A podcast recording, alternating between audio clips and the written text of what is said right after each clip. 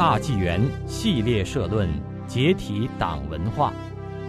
解体党文化之二：系统的思想改造。中，灌输斗争思想、弱肉强食、适者生存的邪说。二零零五年，中共少将朱成虎在香港面对西方记者曾说过：“一旦中美开战，中国准备西安以东的所有城市被摧毁。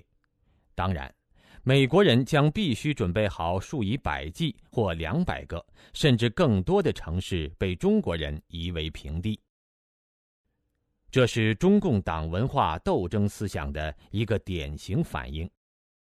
实际上，在党文化中，斗争和流血已经成为常态，而和谐包容反倒不正常了。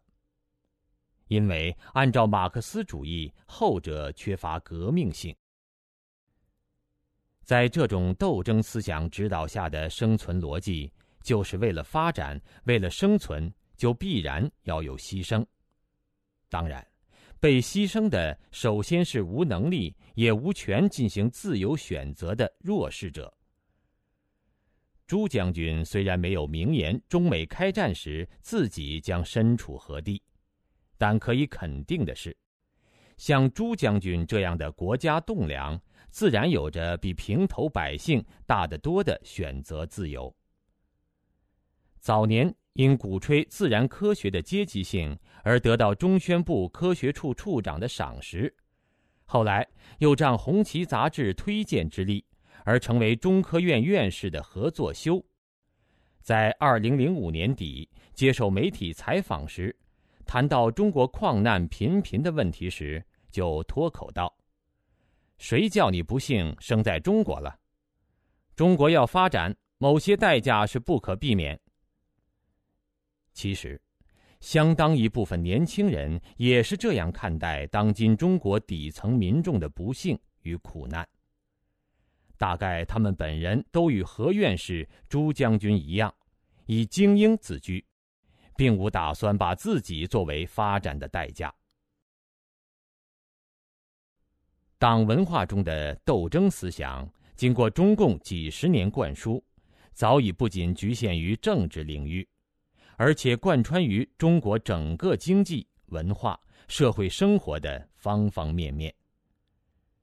这种斗争思想，说白了，就是把达尔文的进化论应用于人类社会，主张弱肉强食、适者生存。他推崇的是禽兽的丛林规则。在这种规则之下，是与非、善与恶都不重要。重要的是不择手段在竞争中取胜，无论是官场、商场或情场。在一个鼓吹生存竞争、弱肉强食、崇拜狼性的社会里，人与人之间必然是紧张的争斗、撕咬，充满戒心。这也就不难理解充斥整个社会的假药、假酒。假酱油、毒大米、毒面粉、毒瓜子儿，更有注水肉、地沟油、大头婴儿奶粉。不但文凭可以轻易造假，桥梁、大坝都可以造假。甚至结了婚的不敢相信婚姻，女人怕丈夫背叛，男人则怀疑孩子跟自己没有血缘关系。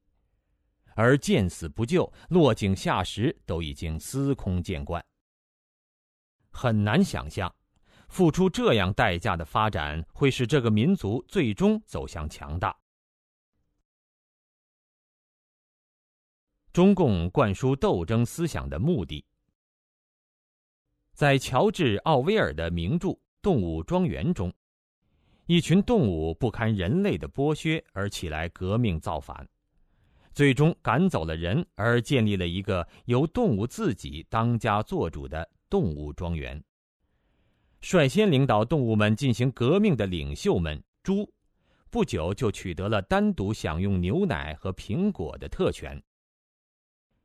面对当初怀抱所有动物一律平等的信念而参加革命的其他动物们的疑惑，斯奎拉、负责宣传的猪解释说：“我们食用这些东西的唯一目的是要保护我们的健康。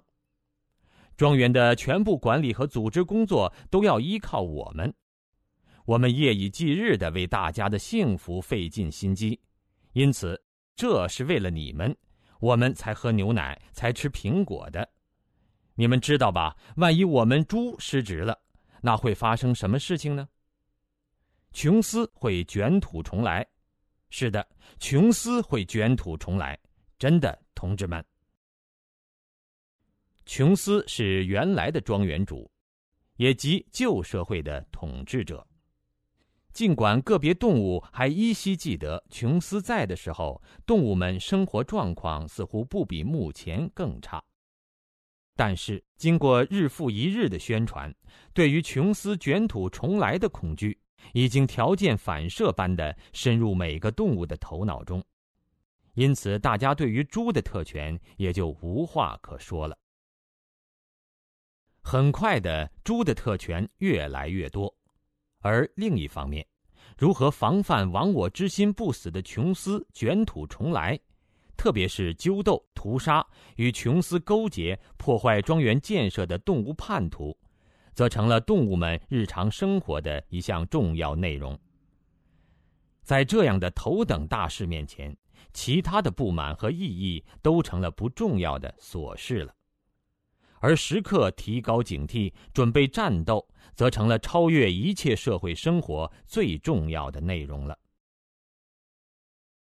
奥威尔以寓言的形式。形象而深刻地描绘了集权统治者鼓吹斗争哲学的实质。通过在人们头脑中塑造和保持一个无时不在的敌人，通过时刻强调敌人的危险，强调团结一致的必要性，使人们不得不暂时忍受集权统治者的一切暴虐行为，以为这种暴行出自于一个良好的愿望。并最终将给民众带来幸福。然而，这种斗争总是长期的、复杂的、艰巨的，所以人们的暂时忍受也就永远没完。作为中国人，我们都很熟悉这种时刻存在的危险。这种危险曾经来自于一小撮蒋帮特务，来自于一小撮妄图复辟翻天的。地富反，来自于一小撮猖狂进攻社会主义的右派分子，来自于一小撮走资本主义道路的当权派，来自于一小撮牛鬼蛇神。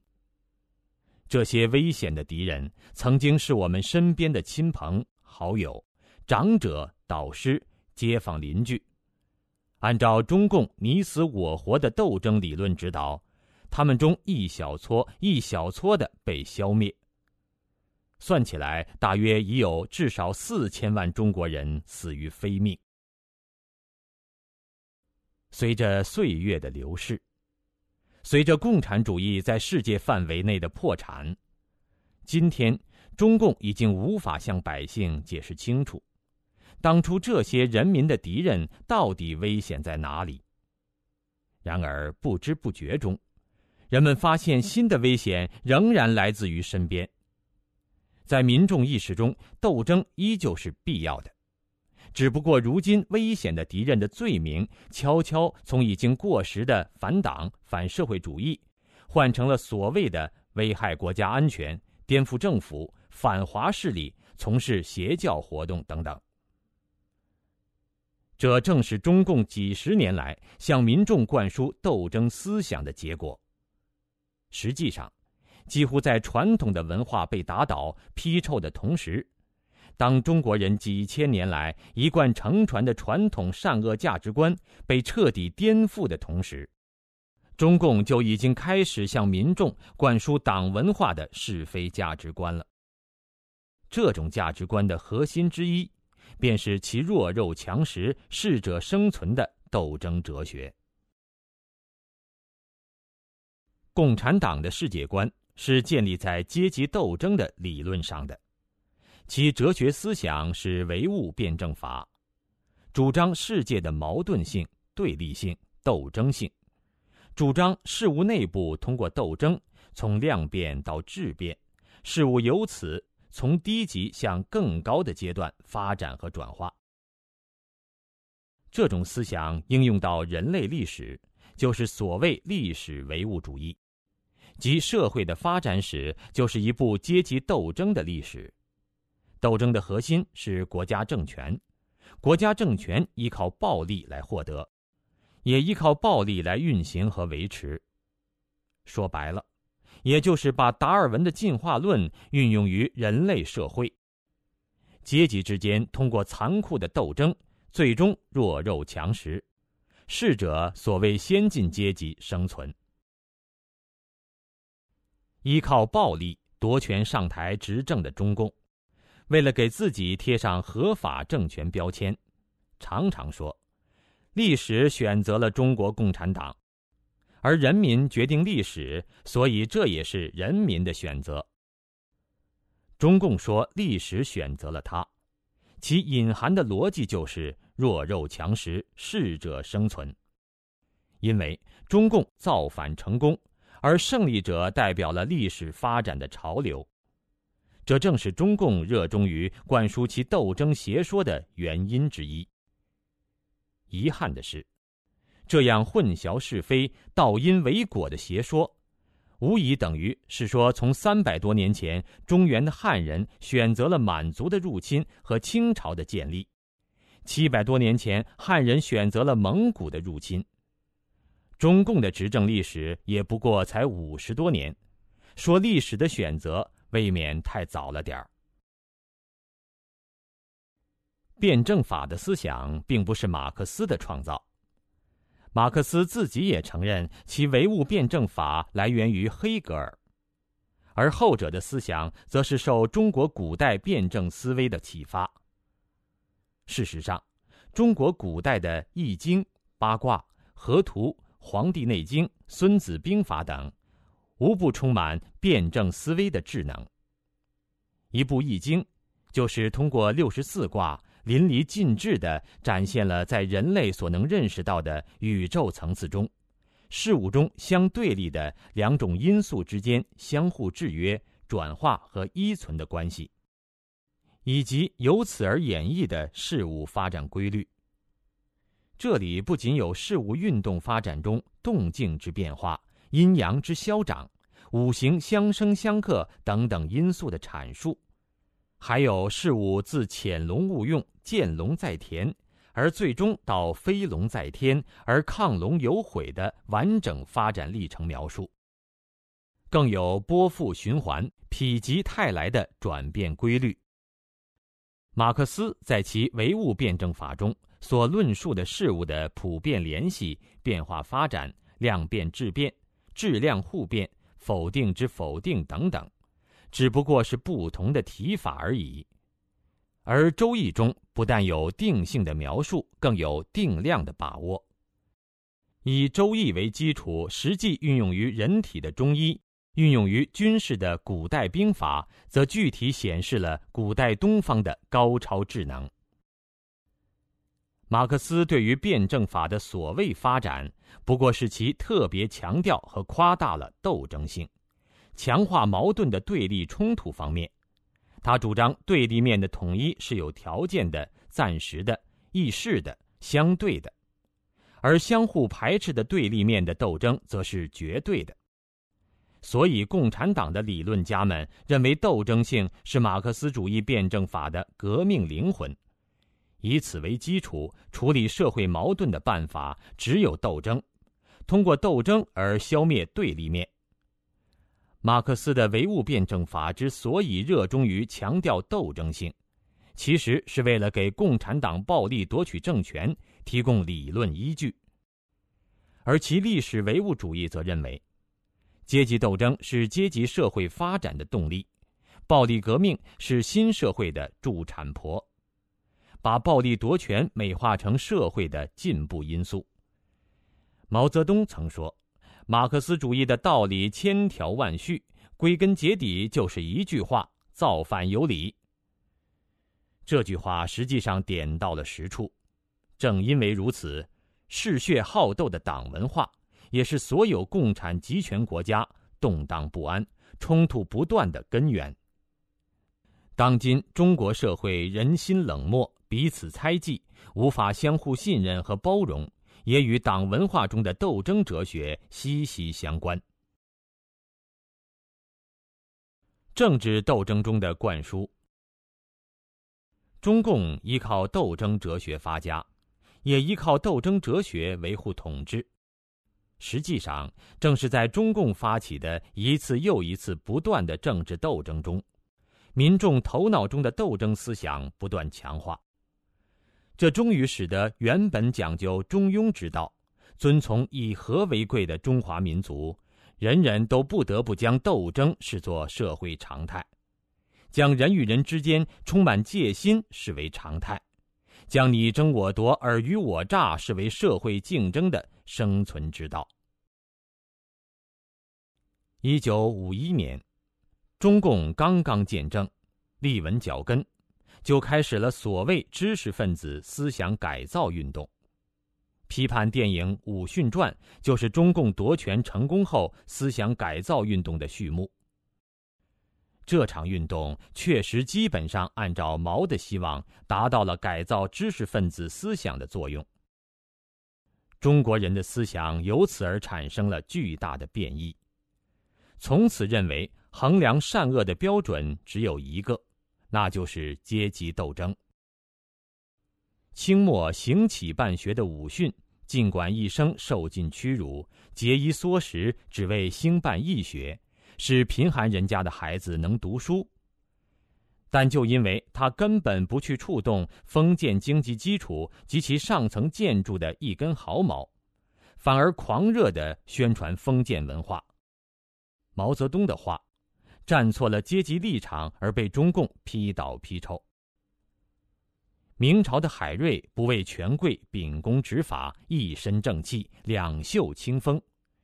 尽管历来受百姓尊重和爱戴，但是因为海瑞属于剥削阶级，是地主阶级利益中心的保卫者，所以中共认为他为百姓所做的一切好事都是为了维护统治阶级，因而。文革一开始就被批倒批臭。国民政府在南京修建的航空烈士公墓，安葬了抗日战争中牺牲于全国各地的一百多名空军烈士，以及为中国抗战献身的美国教官、苏联飞行员。但因为他们为反动政府效命，文革一开始，毛泽东的红卫兵便开到公墓。将烈士墓彻底捣毁，烈士的骸骨从此全部被丢弃失散。对于共产党来说，斗争性就是革命性。矛盾和冲突的存在是好事，而不是坏事，因为他们是革命的种子，而历史就是在斗争中前进的。不过，今天的中共则开始害怕人民用“革命”一词。但是，斗争性并不是人的先天本性，所以共产党认为群众的革命觉悟需要启发，要不断教育以提高他们的革命觉悟，并为此不惜采取欺骗手段，故意制造矛盾和冲突，比如。白毛女原本是民间传说中的一个惩恶扬善的仙姑，为了教育人民而被塑造成为苦大仇深的被压迫阶级典型。戏中贯穿复仇思想，千年的仇要报，万年的冤要伸。由于它的煽动性太强，竟然发生过士兵观看演出的时候举枪差点打死黄世仁的事件。所谓启发阶级觉悟，所谓培养阶级感情，实际上就是灌输斗争思想，宣传仇恨。在过去，中共毫不隐晦的宣传：血债要用血来偿，仇恨入心要发芽，牢记血泪史，不忘阶级仇。随着国门的开放，这种在文明社会被普遍唾弃的仇恨宣传。不能再明目张胆的进行了。虽然中共不再搞痛说家史、忆苦思甜，但这并不意味中共放弃这一手段了，而是他改变了面目，并利用现代科技进行了精致的包装。比如，二零零一年八月十四日，国际教育发展组织在联合国会议上发表正式声明。指出，中共反复宣传的所谓“天安门自焚案”就是一个精心包装的骗局，目的就是为了煽动民众对法轮功的仇恨。在中共历史上一个接一个的运动中，在一波接一波的疯狂宣传中，人们不知不觉的充满了对共产党划分的敌人的刻骨仇恨。这敌人是地主、资本家。富农、反革命、右派、走资派、民运分子、邪教分子。革命觉悟就体现在对敌人的刻骨仇恨上。学习雷锋精神，要对敌人像严冬一样冷酷无情，这叫做阶级感情，它超越于人类一切感情。毛泽东讲，对打人也要进行阶级分析。好人打坏人，活该；坏人打好人，好人光荣；好人打好人，误会。毛的这一讲话，文革中在红卫兵中曾广为流传。既然对阶级敌人的暴力是他们活该，暴力和血腥于是很快就遍布中原大地了。按照革命者的阶级感情。刘少奇既然反对人民的大救星，那他就死有余辜；张志新既然替死有余辜的刘少奇翻案，他就活该被狱警轮奸，被割断喉管，被处决就是罪有应得。雷锋的对敌人的残酷无情，在这里有了最真实的写照。北京红八月里，那些被自己教过的学生亲手打死的老师，也许没有想到，正是自己按照党的要求教学生们对敌人像严冬一样残酷无情，夺过鞭子抽敌人的时候，告诉学生对阶级敌人怎么做都不过分的时候，埋下了自己灭顶的种子。在群众批斗场合。人人争先恐后表现自己的阶级性，一个人越是表现出有刻骨仇恨，便越是说明爱憎分明、阶级觉悟高；反之，则有阶级立场不稳的可怕嫌疑。亲人被定为党的敌人后，家属必须表明立场，不能含混。张伯钧被打成右派以后。他的儿子、妹妹都在报纸上发表文章进行批判。另一个毛泽东亲自指定的右派楚安平的儿子则这样教训自己的父亲：“我要给楚安平先生一句忠言，希望你及时悬崖勒马，好好的倾听人民的意见，挖掘自己反社会主义思想根源，彻底交代自己的问题，以免自绝于人民。”于是乎，一方面人们在一次次斗争中被强灌斗争思想，另一方面又正是在这样一次次触及灵魂的斗争中，为了生存，人们被迫学会了用厚厚的冷漠包裹自己的良知，学会了唯有打击整垮别人，才能保全自己。不少人由此认定，弱肉强食、适者生存便是真实的生活的法则。被中共禁演的电影《蓝风筝》里有这样一个基于真实故事的情节：反右开始了。主人翁铁头的父亲林少龙的单位摊上了一个右派指标，大伙不得不讨论决定这顶帽子该给谁戴上。完不成指标就别想散会。但少龙却在这个关键的时刻起身离场。他要去上厕所。在那一刻，也许他认为上厕所比开会更重要。于是，等他推门回来的时候，已经被推举为右派了。既然在你死我活的政治斗争中，人们已经练就了完全越过道德底线、践踏别人、保全自己的厚黑术，那么今天在同样你死我活的商战中，腐败贪污、假冒伪劣、毫无顾忌的损害他人等等行为迅速充斥其中，也就毫不奇怪了。因为这其中的哲学依据都是一样的，即弱肉强食，适者生存。今天的人们习惯于用成功与否作为衡量个人价值的唯一标准，而不论其采用了何种手段。所以，攀上款爷、老总是女人的目标，身边簇拥着漂亮女人是男人的风光，孩子考上名牌大学是家长唯一的期望。在这种斗争哲学里，成功是建立在他人的失败基础上。这里没有良知与公义，也没有是与非、善与恶，剩下的只是成与败。成功便是好的，失败便是劣的。于是人人都想争做老大，是故血泪工厂比比皆是，民工待遇惨不忍睹，有毒变质商品充斥市场，为富不仁被视为理所当然。能够弄权枉法仍逍遥法外者，则被视为背景硬、关系铁。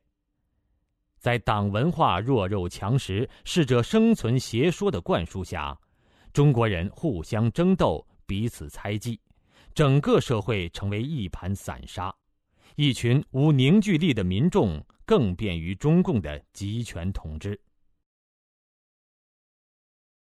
回归和谐相处之道。二零零五年，狼文化风靡全国。跟风狼文化的一本书《狼魂》中说：“不学狼不行吗？不行，为什么呢？因为在你死我活的生存竞争中，在胜者为王、败者为寇的市场角逐中，如果心存善良，对竞争对手一味的心慈手软，那么就会被对方毫不留情的吃掉。”这可以说是深得党文化斗争思想之精髓了。这里有一个例子可以与上述思想作为对比。林肯作为美国总统，他对政敌的友好态度曾引起了一位官员的不满。他批评林肯不应该试图跟那些人做朋友，而应该消灭他们。当他们变成我的朋友时，林肯十分温和地说：“难道我不是在消灭敌人吗？”中国人有句古训：“海纳百川，有容乃大。”中华历史上最强盛的盛唐时期，在思想、文化、国力、疆土等等方面，几乎都达到了鼎盛。这和大唐文化包容一切的气度是分不开的。唐初突厥曾经为患北方多年，唐高祖为了国家安宁，都不得不向突厥称臣。然而唐太宗打败突厥后，并未赶尽杀绝，以雪复耻，反而极其包容地任用了一百多名曾经与大唐为敌的突厥降将。担任五品以上的将军和中郎将，约占朝廷武官之半。同时，唐朝还允许归降的突厥人迁入中原。这些举措深得各少数民族的信任。西北各族领袖共同请求为唐太宗上尊号“天可汗”。历史上，吐蕃（今藏族）曾经是一个剽悍好战的游牧民族。与中原时有征战发生，然而唐朝几次战胜吐蕃以后，反而派出文成公主和亲。文成公主将农业和佛教传播到吐蕃，此后数十年中，吐蕃与大唐和睦相处，这不能不说是文教之功。很显然，赶尽杀绝只会加剧仇怨。边疆地区仍不安定，战争还会再起。正是唐朝对突厥的宽容政策，对回纥、肃莫漠河、南诏等族首领所采取的册封政策，及对吐蕃的和亲政策，赢得了人心。一时间，四夷宾服，诸国来朝，即使远如波斯、昭武九姓国、田国等等，都自愿纳地，成为唐朝府州。在文化上，唐朝尊道、礼佛、崇儒。实行开明的三教并立政策，也正是这种宽松自由的思想环境，造就了唐代恢宏的文化气象。中华民族向来讲究和为贵，推崇中庸之道。我们的祖先赋予自己以教化天下，即所谓平天下的神圣历史使命。从根本上说。实现平天下的理想，所要仰赖的不是武功，而是文治。他所要实行的也不是霸道，而是王道。所谓“故远人不服，则修文德以来之”。在五千年的中华历史中，尽管华夏民族也曾历经各种灾难，但他在同化周边各族群的过程中。毕竟已将他们凝聚、融合而为泛中华的文化大国。历史上，蒙古族、满族都曾入侵、统治过中原，然而最终却被强大的中华文化所同化。蒙古族、满族如今都成了中华民族的一部分。清朝的康熙皇帝自己就说要做中华的千古一帝。党文化不但在纵向割断了中华民族祖辈承传的智能，同时也在横向以敌视的态度对待西方的优秀文明。这就使得受其熏陶的中国人只能相信党文化中的枪杆子里面出政权，机关枪大炮是最有权威的东西，物质力量只能用物质力量摧毁。中国人有句古话。可以马上得天下，不可以马上治天下。历史上用枪杆子夺取政权的例子不少，但用枪杆子对付本国的百姓以维持政权，并最终使得民众彼此内斗，使得社会中的个体都自然而然地把暴力作为解决矛盾的第一手段，这恐怕是中共的独创了。尽管中共今天也提出来所谓和谐社会，但其真实目的其实是希望社会底层民众不要再上访，不再为自己应有的权利合法抗争，希望民众不要对中共的腐败而发出批评意见，其根本目的还是维护中共的统治。这种党文化包装下的所谓和谐。不过是中共装点门面的需要，与传统文化中的和为贵截然不同。事实上，采用暴力的手段来解决人类的社会矛盾，往往最终付出的社会成本大于收益。几十年的流血斗争，已经给中国社会带来难以愈合的创伤。矛盾的双方除了你死我活的斗争关系。还可以表现为共生关系、和谐关系，而斗争关系是最有破坏性的一种。上世纪六十年代，美国的民权运动领袖马丁·路德·金所领导的民权运动，并未用一枪一炮，却争取到了黑人乃至一切白人、有色人种的平等权利，改变了美国历史。被印度人尊为国父的圣雄甘地，用和平理性的方式争取了印度民族的独立，为人类留下了很好的典范。美国受到九幺幺恐怖攻击之后，一些地方出现了袭击和骚扰阿拉伯裔移民的个案。马里兰州的清真寺被人抹上涂鸦。一高中女教师便联络几个朋友，在这座清真寺外为伊斯兰教徒站了一个礼拜的夜岗。俄亥俄州的伊斯兰中心收到了非穆斯林美国公民的捐款。许多不同肤色的妇女穿上了穆斯林妇女的披肩和头巾上街，以表达他们对不同宗教信仰和不同文化的族群的尊敬和支持。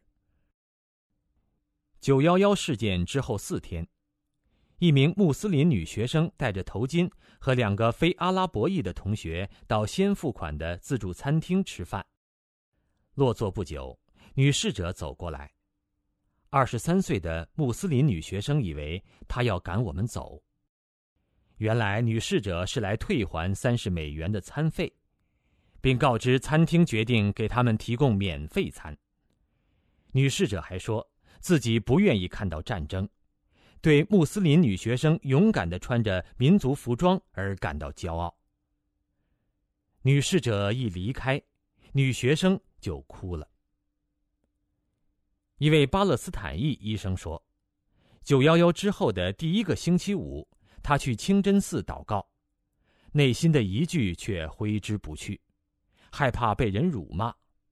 等他到了清真寺，发现门口集结着五十多个基督教的牧师与教徒，他们打着表示团结和联合的横幅。”这位巴勒斯坦医生说：“他们令我感到安慰和看到了和平。”美国的强大不在于它的军事和科学的领先，而在于珍藏于这个国家大多数人民心中的伟大精神。美国人的这种爱国方式或许能给我们一点启示。在中共党文化熏陶下，许多人心目中的爱国已经和仇恨画上了等号。一个简单的常识是，不论仇日或仇美。都不可能是中华民族强大的精神来源。美国作为一个多民族的移民国家，也许优势就来源于其对各种不同的文化的兼容并蓄。己所不欲，勿施于人，这是传统文化中的美德。摒弃战天斗地整人的党文化，回归和谐相处之道，这才是民族强大的。精神之源。刚才您收听的是大纪元系列社论《解体党文化》，由陈刚为您播报。感谢您的收听，下次节目再见。